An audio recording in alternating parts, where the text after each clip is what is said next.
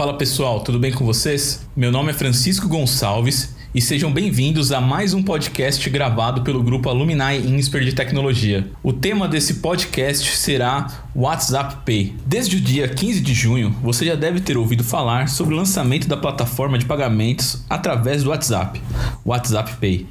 E além disso, se você está vendo tanta notícia sobre ele, por que você ainda não está utilizando?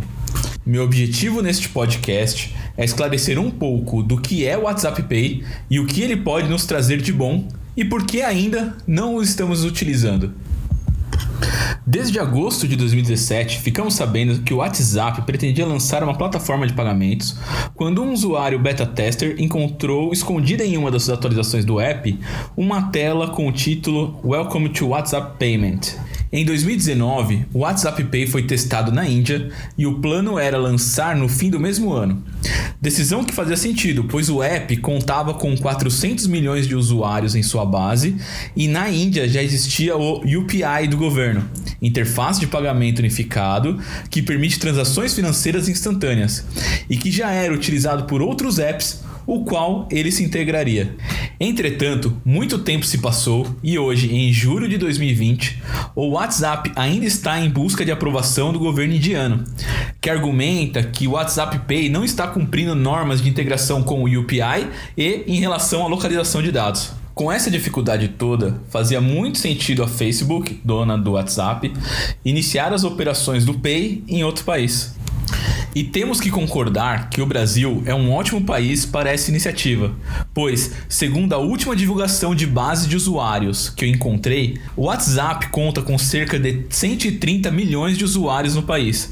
E nesta época de pandemia, todos estamos procurando formas mais contactless e instantâneas de fazer pagamentos. Chegamos no Brasil e por aqui o WhatsApp foi lançado no dia 15 de junho de 2020. O WhatsApp Pay foi lançado no Brasil em parceria com os bancos Nubank, Banco do Brasil e Sicredi, com as bandeiras Mastercard e Visa, com o processamento do pagamento feito pela Cielo e usando tecnologia do Facebook Pay. Também há notícias que indicam que o Itaú, Bradesco e Santander não quiseram participar desta primeira etapa. Assim como seus concorrentes PicPay, Mercado Pago, entre outros, o WhatsApp Pay permite transferência de dinheiro entre pessoas e para empresas. Para evitar fraudes, as transações somente são aprovadas por meio de PIN ou biometria. Desta forma, mesmo que um usuário perca o celular, não será possível efetuar uma transação. Para transferir o dinheiro entre pessoas físicas, as duas pessoas precisam ter contas nos bancos parceiros e somente pode ser usado cartões de débito, o que significa que é mais limitado que os seus atuais concorrentes. O dinheiro é transmitido no mesmo dia e é possível enviar até mil reais por transação e receber até 20 transações por dia, respeitando o limite de 5 mil reais por mês. Já para fazer pagamentos à pessoa jurídica, é possível fazer através de cartões de débito e crédito. O cliente tem que usar um dos cartões das empresas parceiras e é necessário ter uma conta Cielo feita através do Facebook Pay. Cada transação terá uma taxa de 3,99% e com recebimento em até dois dias úteis, obviamente sem limite de transações. De acordo com entrevistas do Matt Idema, diretor de operações do WhatsApp, o pagamento digital torna as vendas mais fáceis e convenientes, especialmente agora com o isolamento social. Ou seja, neste contexto de pandemia, queremos ter a possibilidade de fazer compras sem a necessidade de entrar em contato com nenhum tipo de máquina a não ser seu próprio celular. Este conceito que está em voga é chamado de contactless. Também sempre estamos procurando mais instantaneidade e facilidade nas nossas transações. Na minha opinião, um dos fatores que fizeram o WhatsApp ser aceito pela maioria das pessoas é a simplicidade que ele nos trouxe para nos comunicar com alguém sem que seja necessário executar praticamente nenhuma configuração. Ele utiliza o número do telefone do seu amigo que já estava na agenda, diferentemente de vários concorrentes que você precisava cadastrar o um e-mail ou um ID para poder iniciar uma conversa. E hoje, com 98% dos celulares brasileiros atualmente tendo o WhatsApp instalado, será uma revolução que seus concorrentes terão dificuldade de conseguir por exigir que seja baixado um novo app.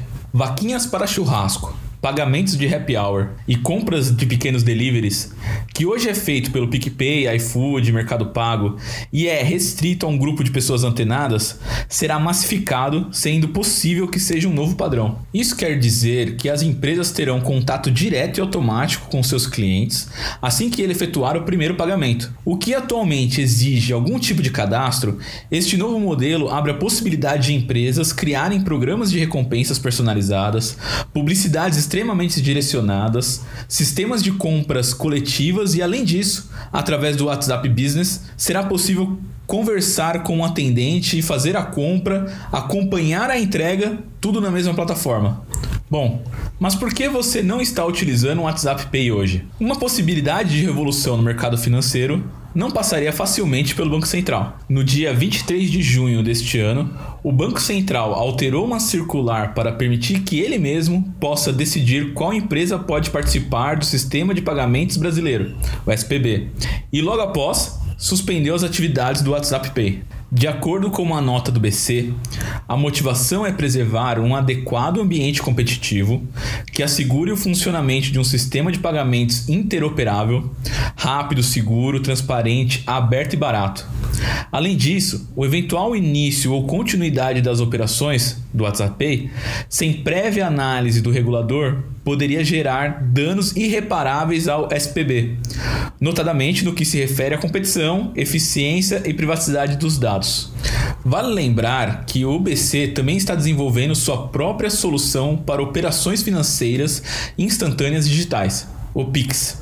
Aparentemente muito similar ao UPI da Índia, que comentamos no começo. No dia seguinte, dia 24 de junho, o CAD também suspende as operações do WhatsApp Pay, alegando que a combinação do WhatsApp com a Cielo poderia causar um desnível na participação igualitária de outras empresas do setor. Algum tempo depois, dia 1 de julho do mesmo ano, após um recurso do WhatsApp alegando que não houve nenhuma fusão ou aquisição de empresas para que o CAD pudesse ter atuado, o CAD revogou a suspensão do WhatsApp Pay. Em relação à suspensão da plataforma pelo BC, continuamos no mesmo passo da Índia, que compartilhei quando falava sobre o histórico da plataforma. Essa demora que está levando para o BC autorizar o funcionamento do WhatsApp Pay pode ser considerada um atraso no progresso do relacionamento das empresas com seus clientes, mas ao mesmo tempo pode ser um tempo útil para sua empresa tomar as decisões de como, como se adaptar a essa nova realidade antes que seja tarde. E é isso, pessoal. Espero que tenham gostado e até a próxima oportunidade.